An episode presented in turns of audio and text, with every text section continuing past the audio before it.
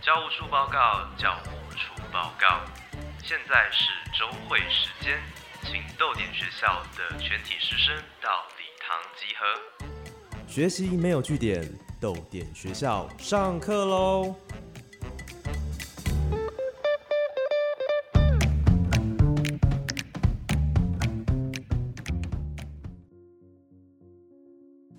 早安，欢迎来到豆点学校，我是教务主任廖静。学习没有据点，欢迎加入我们的行列。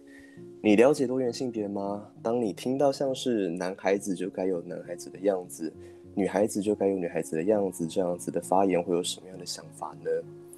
几天前，文化部的粉专就发布了一则贴文，里面提到关于最近中国针对影视圈公布一个新的办法，针对艺人的外貌规范，明文刊载拒绝娘炮的畸形审美。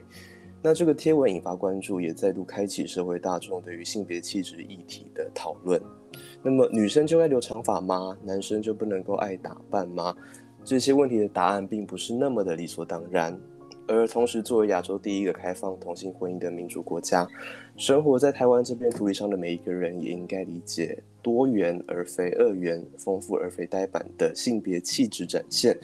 它是一个社会常态。而每个人都有自己的认同，每个人也有自己喜欢的样子。那么，我们能够如何觉察，并且面对，甚至是回击生活当中的性别刻板印象呢？我们等等都会告诉你。首先，我们来欢迎今天的两位来宾。第一位呢是诱人，Hello，你好。嗨，大家好，我是诱人，我也是我娘的作者。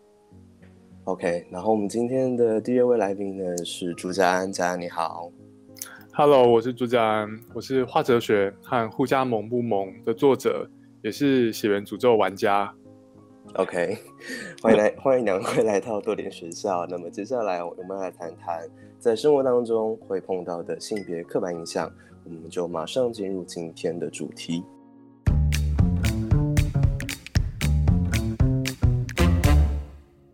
那么最近家安在脸书写到说，因为要写文章写到。参观这个词，然后就想到小时候被发泄，所以对这两个字有不好的观感。我们今天要聊性平，所以一开始想问嘉安，在长大过程当中有没有碰过什么和性别刻板印象有关，然后让你长大还觉得不开心或者是不公平的案例呢？童年阴影面积，吼，之前写。之前写“参观”那个词，我真的是写写文章写写到用“参观”“参观”这两个字的时候，心里突然有很不好的感觉。然后我后来想了一下，才想到是小时候被罚写这两个字，所以我对这两个字有一些阴影。随着越来越大，人的性别意识长出来之后啊，我发现的一件事情是，我发现一件有趣事情是，我白听了很多黄色笑话耶。什么样的黄色笑话呢？那我知道，我不想在这里重述哎，但是大家想想象一下，就一群男生聚在一起的时候会讲的那种黄色笑话。那有时候黄色笑话呢，是一群男生一时兴起，比方比方说看到远远远远的有某某些外形的女性，然后看到女性一时兴起就讲个黄色笑话那种感觉。对我来说，很多黄好有很多黄色笑话还蛮好笑的。但是有很多黄色笑话很不好笑诶，但是我觉得身为身为异性恋男性跟异性恋男性相处，好像会有一种压力，说就算别人讲超烂的黄色笑话，你不能用一种完全不捧场的态度去应对，好像显得你不合群。后来我才发现，这好像是对于异性恋男性这种性别的一些的一些要求诶，你要身为一个好相处的异性恋男性，你要对异性恋男性。在他面前展现的像是个好相处的异性恋男性，常见的条件之一就是你得要迎迎合黄色笑话。这个迎合的意思，并不是说你都要显得黄色笑话很好笑，你你也可以吐槽，但是你的吐槽不能不能是以那种黄色笑话有个无聊的态度去吐槽，就这这种态度是不被允许的。至少在我接触的一些异男圈子里面，长大之后我才发现会有这种。社会上面默认的规矩，其实都是社会文化长出来的，而不是本来就是这个样子。那是当下就会觉得不太妥，还是可能就长大之后才慢慢发现说这些笑话其实可能也没有那么好笑，或者是它也没有那么妥当，它就是一个嗯社会下的产物呢？这些契机啊，我觉得有时候需要生活经验，有时候需要理论方面的知识。生活经验像是你，你真的感受到某些笑话对于女生或是对于同志来说并不好笑，而且我觉得这个也要大家彼此之间有信任程度，别人才会放心的在你面前展现出他其实不喜欢某些笑话或某些应对。理论上面的知识，比方说。我们意识到刻板印象、刻板印象威胁，或是刻板印象的自我实现这些概念，可以让我们用嗯这些理论工具去分析一个不一个不管好不好笑，但是它可能会有不好的效果的笑话，确实是会对社会上面造成一些影响。那么诱人在成长的时候也有碰过这种听到那种难笑的。黄色笑话的经验吗？蛮应该也算是蛮多的。就是刚嘉恩在讲的时候，我就想到以前小时候去那个阿妈家嘛，然后因为我爸或者是阿贝他们弄来泡茶，所以就是每一次去阿妈家，然后他们就是都会聚集在客厅那边泡茶，然后那个时候我就会听到他们也是会聊到一些就是。呃，相关的一些黄色笑话，然后你在旁边就只能默默的听。就是刚刚嘉恩在讲的时候，我脑中就是立刻有那个场景出现。那是当下就会觉得不太妥，还是可能就长大之后才慢慢发现说，这些笑话其实可能也没有那么好笑，或是它也没有那么妥当，它就是一个嗯社会下的产物呢？我其实一开始会觉得说，哦，就是开玩笑。就是爸爸他们在讲的时候，可是后来真的有意识到，真的是越来越大，就大概是那种高中开始吧。回去的时候就发现有点，有时候听到类似的一些黄色笑话，就很想离开，就会立刻离开现场，因为也会意识到说，比如说妈妈啊或者是其他呃，比亲戚，比如说表姐、堂姐他们也在旁边，然后自己也有妹妹，然后你就会当下觉得。嗯，也很替他们尴尬。除了呃黄色笑话之外，因为我们今天的主题是性别刻板印象，有人之前在访谈的时候又提到嗯类似的经验，就像是小时候在玩玩具的时候，呃，像男生的话会比较嗯，家人会以为我家人会买像车子或者机器人的玩具给男生，但是其实呃小时候可能是比较喜欢玩芭比娃娃的，那么。除了在这个事件之外，嗯，成长过程当中还有没有碰过其他的性别刻板印象呢？我自己碰到的，如果除了像家里面爸爸，就比如说爸爸他就会觉得说，哎，男生就应该要玩一些像机器人或者是车子这种玩具。然后我觉得比较多的，还有就是在学校同才之间。就是呃，之我在那个我娘的书里面有提到，就是其实还是会经历，比如说隔壁班的男生会因为我的行为举止，或者是我喜欢做的事情，因为我其实也是从小就已经比较会做，比如说画画啊、书法这种，可是对他们来说，他们就会觉得说，哦，这是比较女性化在做的事情，你为什么不跟我们一起运动？所以他们就开始会从我的行为举止里面去。做文章，然后就会在国小的时候就有经历过一些，比如说他们会讪笑啊，或者是打你啊，就是一些这种行为。我觉得是比较印象深刻，就是在同才之间会有对于行为上面的一些取笑。所以是不是这种比较常发生在呃学校里面呢？在成长的阶段时候，我觉得。除了学校以外，就是再来就是那个亲戚之间的比较，就是有些亲戚他们可能就会说，就是很很常听到嘛，就是长辈会说，哦，男生该有男生的样子啊，或者是像我妹妹，她就会被讲说做没做相啊，女生要怎么做啊，就是我觉得真的是就是比如说亲戚之间或者是同才之间，就蛮常听到这种比较刻板的要求，或者是呃这样的话，嗯。嗯。我自己国高中的时候，学校里面有应该应该是男同志，外貌表现的外貌表现就是很明显比较阴柔的的那样子的人。我相信那样子的人在国高中，嗯，自己自己愿意克制克制自己，表现成，呃，身为男性，但是外貌很阴柔，应该都是自己有很大程度的认同的。但是当然还是会被同学嘲笑。诶，我在国中国国中跟高中的时候，学校里面有那样子的学生，都会被大家嘲笑是娘娘腔啊等等的。讲到娘娘腔。很多男生成长的时候会很害怕被这么称呼，“娘”这个字很常被拿来当做攻击的武器。那么，请问嘉恩跟友人，为什么“娘”一旦被套用在男性上面，就好像表示这个人不符合社会的期待呢？男生有男生的样子，女生有女生的样子嘛，所以娘娘腔跟男人婆都是不正常的。我自己在小时候。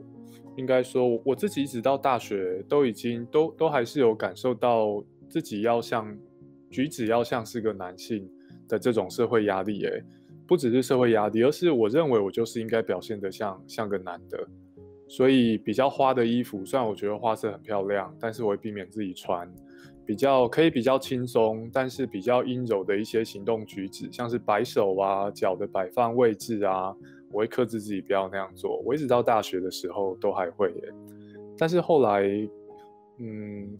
跟人分享经验，跟了解那些理论方面的知识，我越来越发现，这是其实人没有天生出来就需要你是个怎样的人哎，你别不要妨碍别人，不要伤害别人，做自己其实是很好的事情。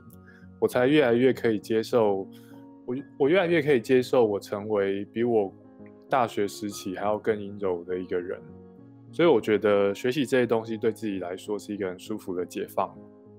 呃，诱人呢？我自己会觉得，嗯，小时候会知，就是回到那个娘娘腔这个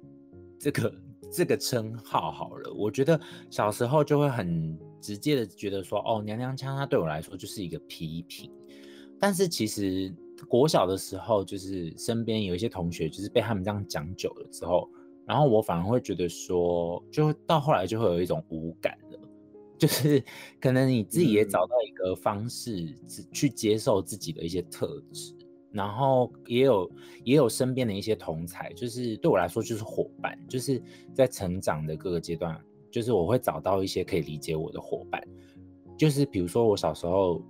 他们也很爱取笑说我比较喜欢跟女生一起玩，或者是比较常跟女生。一起去干嘛？可是很少跟男生，就是他们一样会拿这种事情来做文章。可是对我来说，那些女生同学在那个阶段对我来说就是一个很好的伙伴。我至少会觉得说，啊，至少我跟他们是一伙的。就是我会找各种方式来保护自己。所以那个时候，反而一些一些这种原本觉得，哎，他们是在骂我的词，就会借久而久之就觉得，嗯，还蛮无感的这样。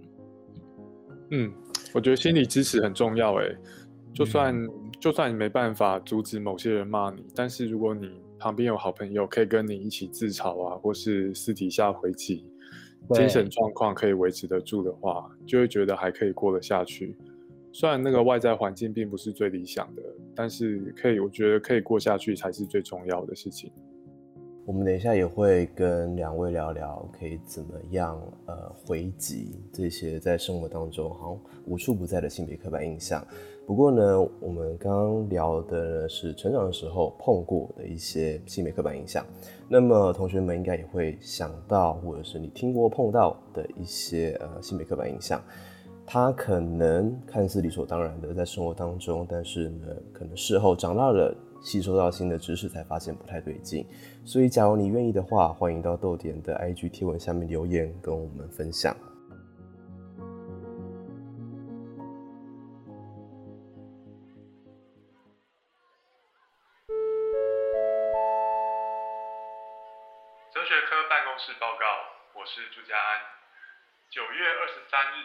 连续三个礼拜四晚上八点，请锁定桃园市立图书馆粉专直播《云端阅读计划》，打开你的哲学视角。二零二一，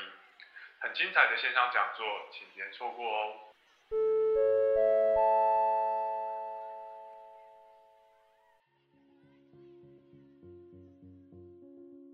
好，那我们继续上课。刚才有人跟家人提到小时候遭遇到的一些性别刻板印象，那么两位后来也用自己的方式，不管是写文章或者是拍影片，去探索跟理清这个议题。那我们先从家人开始好了，就是怎么会想要开始关注性别这个议题，然后又用什么方式去关注呢？在我读大学的时候，大概十年前，我大致上觉得性别已经很平等了。那个时候我的用词其实会是，我觉得两性已经很平等了。所以你看用词就知道，我那个时候的，我那时候看法其实跟主主流看法是差不多的。但是后来我发现，社会上面其实有很多迹象显示，不管是两性啦，还是多元性别，都一点都不平等。有一些，我觉有有一些我觉得特殊的故事可以跟大家分享一下。嗯，有一个神经科学家叫做 Ben Barres。Ben Barres 他在有一次研讨会之后呢，他报告了他的他的新的发现。报告完之后，他去上厕所，在男厕里面呢，他听到另外两个来一起来参加研讨会的科学家在评论他刚刚的报告。那大家都是男的嘛，在男厕里面，他就侧耳听到。那两个男的科学家，其中一个说：“哎，我觉得 Ben Ben Barres 今天报告的这个研究蛮有趣的，比他的妹妹报做的好多了。”这边讲的他的妹妹是谁呢？他的妹妹是 Barbara Barres，芭芭拉巴雷斯。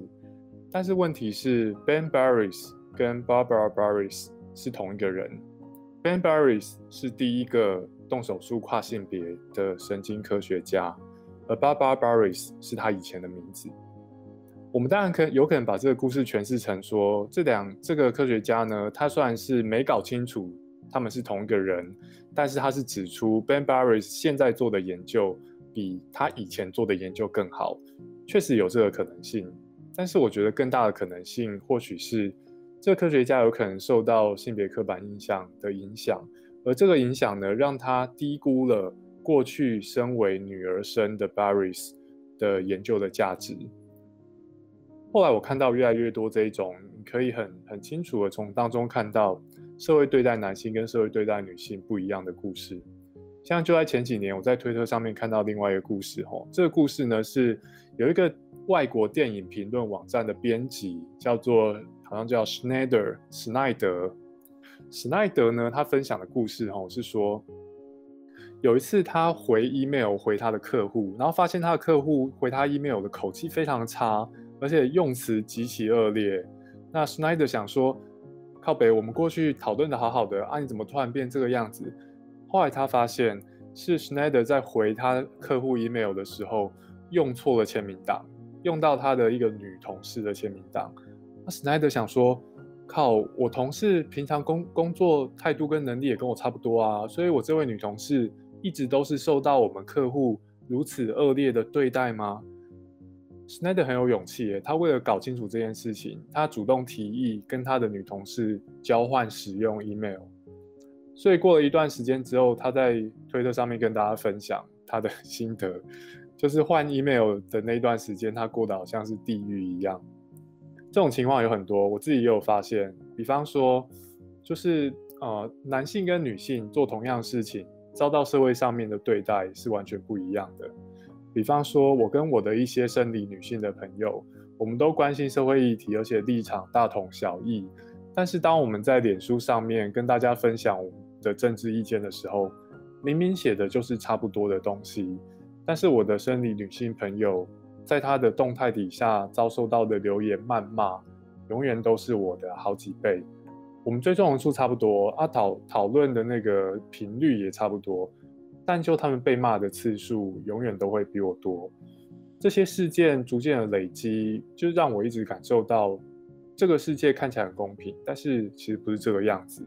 而我当初为什么会觉得这个世界很公平，其实是因为我是那一种不太容易因为这个世界的不公平而受害的那种人。比方说，红绿灯公平吗？很公平啊，就红灯换别人走，绿灯换你走。但是如果你是色盲的话，红绿灯就不公平，因为你很难看懂是红灯还是绿灯。但问题是，如果你不是色盲，你就不会发现红绿灯不公平的这个面相。这个这种这个我们有个对应的词嘛，叫做既得利益者。你可能没办法阻止自己成为既得利益者，而且当你是既得利益者的时候，你很难发现自己是既得利益者，因为你不会觉得不公平。所以这些性别意识的培养，对我来说也是学到说，很多事情是需要足够的自省跟机会才有办法发现。社会上的不公平需要发现啊，有时候你没发现不公平，不是你的错，是你太幸运了，不会为不公平所害哦。所以我觉得培养性别意识，对于培养自省的这种习惯也是很有帮助的。所以这个是嘉安开始关注性别平等、性别不平等的呃一些经验。那么后来家人是用什么样的方式去关注呢？我主要制造文字内容，哎，写文章或是演讲，像是我刚刚跟大家分享的那些案例啊，我在演演讲跟文章里面其实也都写过。我希望的是说，我相信社会上面还有很多不公平跟不正义是大家尚未发现的。但是人们要足够敏感，而且人们要人人们要相信这个世界实际上不太公平，我们才会更有机会去发现更多的不公平。所以当我知道这一种很明确的案例，我都会尽量写文章啊，把它给给传递出去哦。大家如果用用我的名字朱家安，再加上像是性别歧视或是男性说教这些关键字去搜寻，大致都可以找到我写的相关文章哦。性别歧视、男性说教、谴责受谴责受害人、厌女这些词，大家都可以搭配我的名字去 Google 看看。因为我刚我刚好出生，只是很想就是讲说嘉恩嘉恩真的很会讲，靠！而且我刚刚很想说，就是他刚刚讲那个。呃，留言那件事情，我我我还是蛮惊讶的，就是到现在了还会有这样的差别。对，而且那些留那些留言者都觉得自己的留言很公平诶，他们几乎都不会发现他们实际上对女性更糟。我觉得这很恐怖诶。好，就是我只是想讲这件事情。没关系，那个留言可以继续，也可以继续聊一下。所以，只要家人看到这种，呃。不合不成比例的那种，呃，可能，嗯嗯，可怕的留言状况，呃，家安会做什么吗？我会在有机会指出这个现象的时候，就把它指出来。因为啊，其实你要说服那些留言者说他们的做法不公平，其实很困难。因为这个并不是说单单一个人特定的一个留言者，然后他只骂我的生理女性朋友，不骂我。我们不能说这个不公平，因为他可以有很多种原因嘛。他可以说，我就刚好看到他的动态，没看到你的动态，所以我骂他啊？怎样骂他就要一起骂你吗？这样才公平吗？你很难抓到一个人真的有双重标准，这个很难。但是社会上面的歧视，它展现的方式并不是那种特定个人展现双重标准，很多时候不是这个样子，而是社会上面的自然分。社会上面如果有所谓辱骂的自然分布。它并不是随机分布，它分布在不符合主流性别刻板印象的人身上，跟分布在女性身上会更多，分布在异男身上会更少，而是这种并非随机的有倾向性的仇恨的分布不一样，需要把这种分布给指出来，然后我们可以期待说，如果越越多人知道这种情况，他在下次碰到，比方说他真的看到某个。女性政治人物，他觉得说，哎，这个怎么这样子，实在不太对。然后想要骂的时候，如果他想到这个社会的这种辱骂跟仇恨的分布不一样，是远倾斜对于女性，或是对于娘娘腔，他可以多想一下，然后修改一下他的用词。如果可以达到这种效果，就算只是理性的达到，我们也其实也可以算是在慢慢改变这个世界。那我们回到诱人身上，就是怎么怎么会开始关注？呃，性别这块，然后是用什么样的方式来关注呢？我觉得其实最大的意识也是到，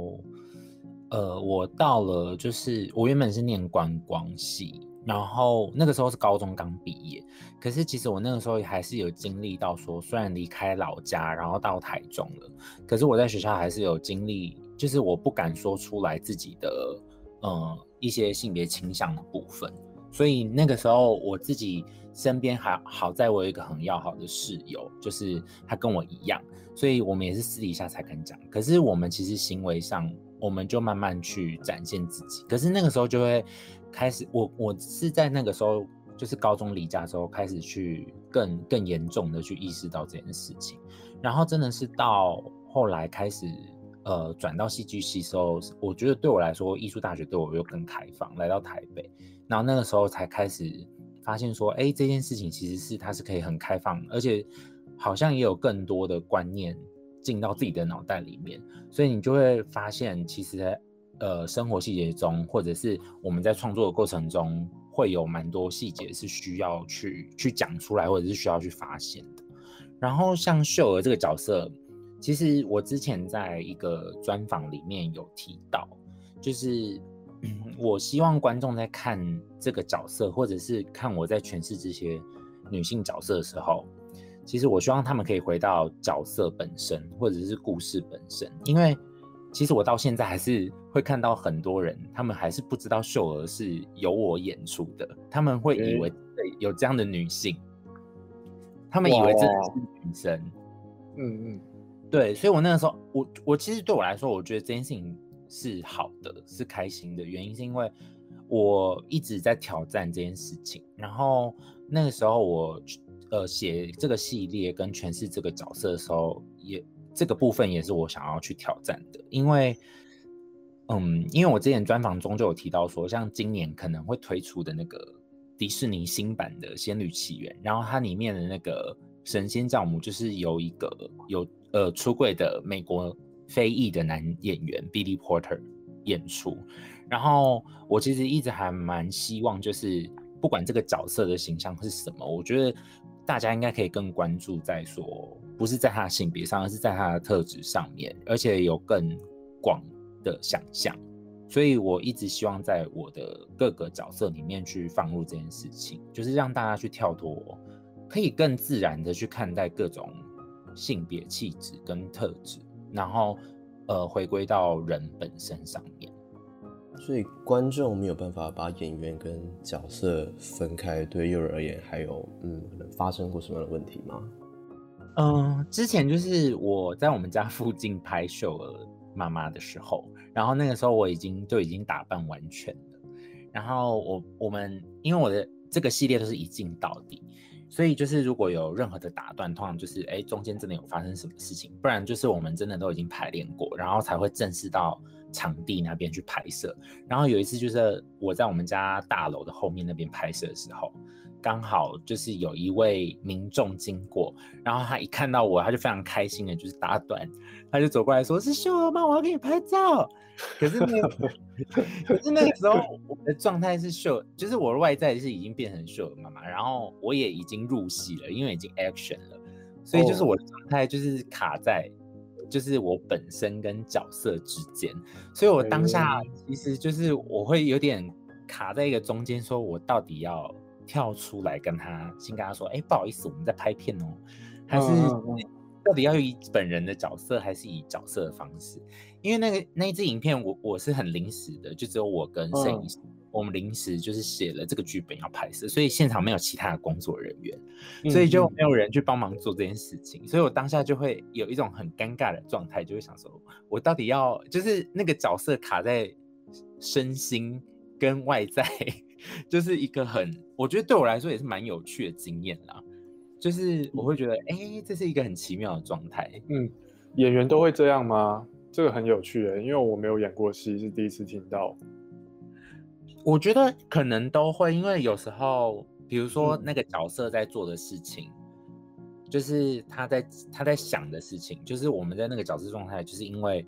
他有他在做的事情，他有他的设定跟他的目标。可是回到演员本身的时候，我们就会跳出来嘛，所以就是那个时候突然被打断，我就会有一种啊。喉咙顶住的感觉，有种灵灵魂要被灵魂要被交抓出来的感觉，有一点像哎，就是那个切换啦，一个瞬间的切换，嗯，很有趣。对，所以诱人后来是怎么样处理呃，嗯嗯这件事情的？我后来是跟他，我后来就是我有意识到，说我那个时候有点用秀儿这个角色去开玩笑化解，说，哎，我现在在拍片哦，然后我的摄影师就是赶快站出来说，哎，不好意思，我们可能还要再一下下这样子。OK，对，这个非常厉害，也非常临机应变的处理。那在这边想问嘉安，就是说。在网络上啊，或是在演讲现场碰到这种跟自己理念不合的状况，跟在性别上，那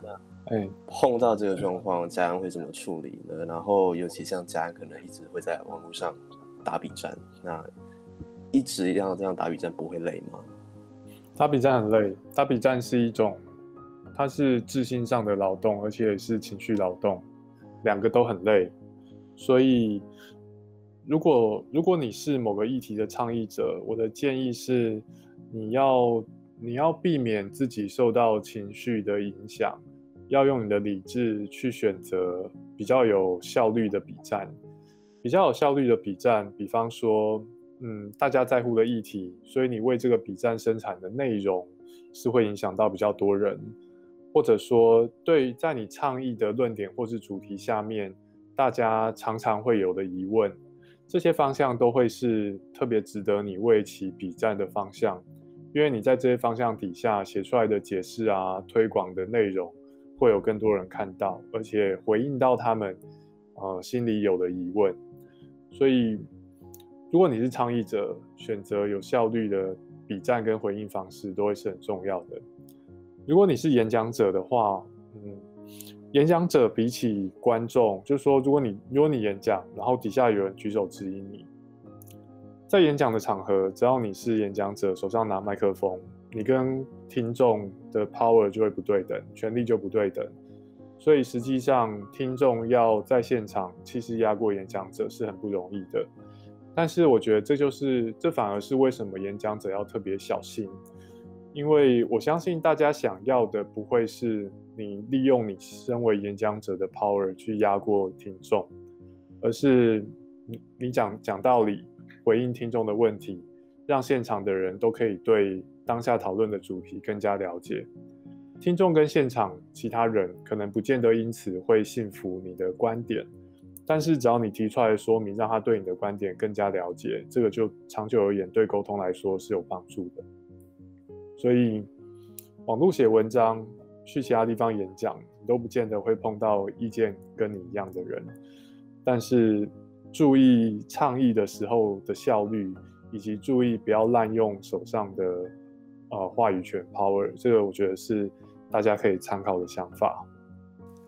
OK。我们刚刚跟嘉安还有诱人聊了两位为什么会想要开始关注性别这个议题，还有两位呃实际去关注的方法。那么刚刚嘉安也讲到了，就是在处理议题的时候，它其实需要很大量的劳动，很大量的情绪劳动。那么在呃等一下最后一个环节，我们就会呃跟大家提，跟大家聊聊说该怎么样呃，当我面对到这些呃。不平等，碰到这些歧视的时候，我们能够怎么样去面对？那么我们先休息三十秒，然后豆点学校马上回来。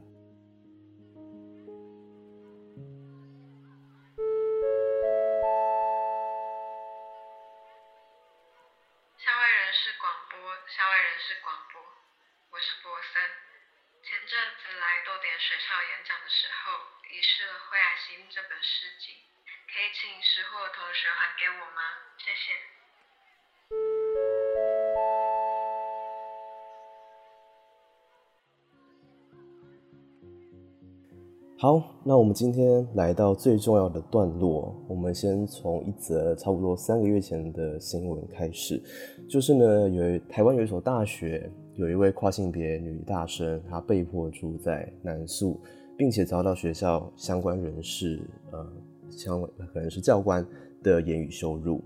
那么在新闻里面就写到说，这名学生他不愿意入住男宿的原因，是因为进出的时候会遭到人家的侧目。但是这个困境是跨性别者在社会上共同面临到的压力。那他决定呢，要忠于自己的性别认同，也没有办法全然避免他人不同眼光，要取得社会大众对于跨性别的认同感，消弭歧视。而这个呢，最终他必须要依赖教育，还有不分年龄对象宣导性平意识。所以，想要请问两位，当生活当中碰到这么样赤裸裸，然后甚至可能是很暴力的歧视的时候，我们能够怎么样去面对，怎么样去处理呢？我觉得，刚刚跟大家讨论说，倡议的时候，比方说打比战是请高强度的情绪劳动。但是在同个议题底下，不同人，嗯，不同人送到的情绪劳动强度其实完全不一样。我可以想象，我身为异男讨论，比方说女性主义，我感到的情情绪劳动强度是比我的生理女性朋友还要来得轻很多，因为我我讨论的那些痛苦，并不是发生在我身上的痛苦。对于一些女性来说，搞不好讨论走夜路或者被性骚扰的议题，光是讨论。对他们来说，就好像遭到二度伤害一样，是非常辛苦的事。但是我就不会遭受到那种伤害，所以我觉得在各种性别、性别啊、种族啊议题上面，旁观者可以出声是很重要的。旁观者应该出声，因为你身为旁观者，你出声，你做的情绪劳动，其实比当事人出声还要来的减轻非常的多。而且实际上，当事人往往需要旁观者的帮助。所以在这些这些事情上面呢，我觉得如果是，嗯，同个学校的同学在乎性别议题，其实可以想办法对于当事人表达支持啊，公开对于学校或者某些校方人员表达抗议，旁观者表态增加力量，我觉得我觉得这个是很有效率的选择，也会是很重要的选择。那么除了表态之外，我们能够可以对个人做什么吗？可以对个人做什么？嗯，我觉得表态本身啊，就会对个人、对当事人有支持的、有支持的功功能的吧，会有支持的功效哦。那再来，当事人需要什么帮忙？我觉得这个就很，这个就不好说哦，因为每个人情况不一样。也可以看看诱人这边有什么想法。我自己也是蛮赞同，就是呃，旁边的。人可以去协助发生这件事情，因为我就想到我们比较一开始聊到的，就是其实我以前在学校的时候，如果遇到同才的一些呃取笑啊，或者是这种压力的时候，其实就是因为我的伙伴他们会适时的呃站出来帮我说话，然后我自己也有想到，我以前在学校的时候有碰过，就是有一位女老师，她本。她她就是有一次上课的时候，然后也是讲了一个，也是开了一个女同学的玩笑，然后我忘记是详细内容是什么，可是当时那个时候我们班上气氛也是就是感受得到说，哎，觉得老师讲的话不妥当，然后我当下我我当下第一时间我就举手说，我觉得老师你讲这件不这这个玩笑不妥当。然后当下那个女老师跟我拍桌跟我对骂，哇！可是当下班上同学就是一开始老师讲出这个话的时候，你知道大家对于这个玩笑的反应其实是觉得也不 OK 的，可是没有人敢发声，所以反而是我当下举手跟老师说这件事情，然后老师直接跟班上的人跟我对骂完，然后还说你们赞同他的意见吗？赞同他的举手，然后结果我们班一半以上的人都举手，就是赞同我的意见。可是如果我没有开那第一枪的话，我觉得可能就是没有后续这个效应，就是反而就是我觉得好，嗯，我觉得发生这件事情还蛮重要，因为有些人他就是因为觉得说，哎，没有人讲话，我也不敢出声。对耶，发声可以让大家知道发生这个 选项是存在的，有时候社会压力会让我们忘记这件事。嗯嗯嗯。有人刚刚提到的例子，其实非常非常的需要勇气耶。然后，这可能是呃大多数人都做不到的。那想要请问诱人说，你觉得我们可以怎么样去培养这种发声的勇气呢？就是在面对这些东西的时候，是可以至少说一两句话去回击的。我觉得我自己。我我觉得我好像从小其实虽然说我在一些呃一些情绪上面或者是还算敏感跟细腻，可是我觉得我有时候在这方面就是我神经还蛮大条的，就是我是那种会直接冲出去的人，就是哦，我我之前就是有在书里面有提到，就是我跟我妈小时候，我怕我我差太远，然后反正就是呃有一次我们逛夜市，然后那一次也是人很多，然后就是那个时候我们就走在一个骑楼下，可是所有人因为旁边有演唱会，所有人都挤在骑楼那边就很拥挤，然后那个时候我记得我年纪还很小，可是我那个时候就当下跟我就是跟我家人还有我妈妈都挤在那个人群里面，我们走不出那个。结界 就是大家因为演唱会都挤在那个那个骑楼下面，然后后来我就听到远方有人喊说往前走，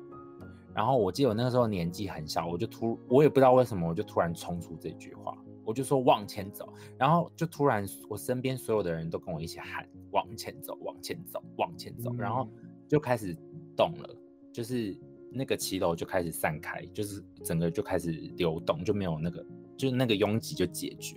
了，好像是小时候这种拱大哎，就会觉得说 可能是身边有伙伙伴，然后我会觉得说，哎，让我靠，然后我觉得我不用去怕，因为有人跟我站在一起。在最后想要问两位说，因为我们刚刚谈的主要是看到不公平，看到呃发生在其他人身上或社会上的不公平。呃，我们作为旁观者能够做什么？那想问两位，假如这些歧视、这些不公平真的发生在自己身上了，自己能对自己先做什么呢？能怎么处理呢？我觉得啊，嗯，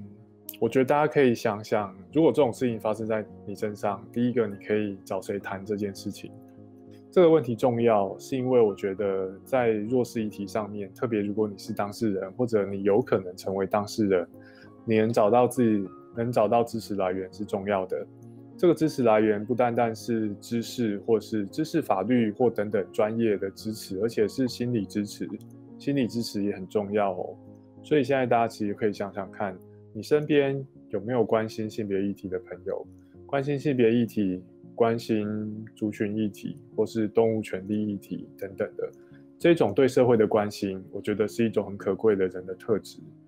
这种人的特质，让人不只可以看到自己，他看看到别人，也看到这个社会。如果你身边有这种朋友，那他就是你出问题的时候可以咨询的对象，或者在你没出问题的时候，你可以跟他聊一些有趣的话题的对象。确认自己有没有这种朋友，这是我建议大家去做的事情。找到自己的同文层吗？对，找到同文层，同文层超棒。那有人觉得呢？我也是觉得要找到能够保护自己的方式，因为可能你你不知道你就是你经历了这样的事情，你一定要去找到一个呃，比如说就是能够帮助你的人，或者是有相关知识的人，然后。就是我觉得同真的是同文层，就是找到那个伙伴，我觉得很重要，就是能够跟你一起走下去。因为不然你如果没有没有身边这样能够咨询的人或者是伙伴的话，我觉得自己很容易陷入就是一直怪罪自己，然后你会你会一直钻牛角尖，你没办法去解决这件事情。所以我觉得去咨询能够帮助你的人还蛮重要的。OK。所以总结就是在个人的话呢，就是找到自己的同温层，找到可以谈的这些朋友、这些人。那么，呃，可能在更大的层面上，就是你看到一些不公平的事情发生的时候，可以的话就是要发声。那么在这边也要提供相关的资源。假如你是学生，然后遭受到校园性霸凌的时候，可以找导师或者是你觉得可以信任的师长寻求协助。如果还有需要的话，可以进一步寻找辅导师提供咨商辅导，并且向学校设置的性别平等教育委员会提出申请调查。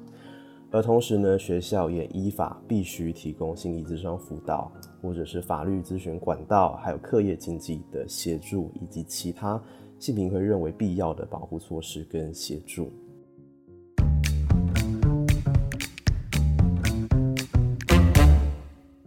那么今天多点学校邀请了两位创作者，谈了成长过程当中碰到的性别刻板印象，还有呃长大之后怎么意识到，还有怎么样回击。那么依照惯例，有一个问题要问大家，欢迎大家上豆联文创本集的 IG 贴文留言回答，跟我们分享你们的答案。但是呢，首先我们会先请两位来宾回答这个问题。这个问题是：请问在生活当中，你碰过最奇怪的性别刻板印象是什么呢？我们先请诱人来回答。嗯，我想到的是，就是好像有一些职业上的刻板印象，就是比如说，呃，有时候看新闻或媒体报道的时候，然后比如说他们就会特别强调说，嗯，这是一位女司机，然后或者是、对，就是还是会有一些职业上的刻板印象。然后之嗯。前我也会觉得说，我我不知道这个这个算不算呢、就是看到女店面的话，然后有时候买东西就很直接叫她老板娘，但其实她是老板，就是有一些职业上的一些这种刻板印象，我觉得生活上还蛮常会碰到的。嗯，或者像文青或女文青也是一样吗？对，我就想说，为什么要特别去强调这个性别？嗯，对 OK，那嘉安呢？每次我去看医生，进入诊间，如果看到两个穿白色衣服的，一个男的，一个女的，我都会第一时间认为那个女的是护理师。我一直到现在都还是这个样子。我知道这个判断不是不是完全准的判断，而且是性别歧视的判断，但是我没办法阻止自己做出这种自动的判判断。借由这个分享，我想要跟大家分享说，很多时候社会上面一些性别歧视的现象，它并不是并不是人的意志去选出来的现象，它是某种心理惯性。因为它是心理惯性，所以你要成为一个有性别歧视倾向的人，这不需要你成为一个坏人，好人也会性别歧视。这是为什么我们有意识的去自省自己做出来的判断是一件重要的事情，以及在做判断的时候放慢手脚，对吗？我先我看到两个穿白的，我第一时间觉得白的是护理师，但是我我第一时间觉得女性是护理师。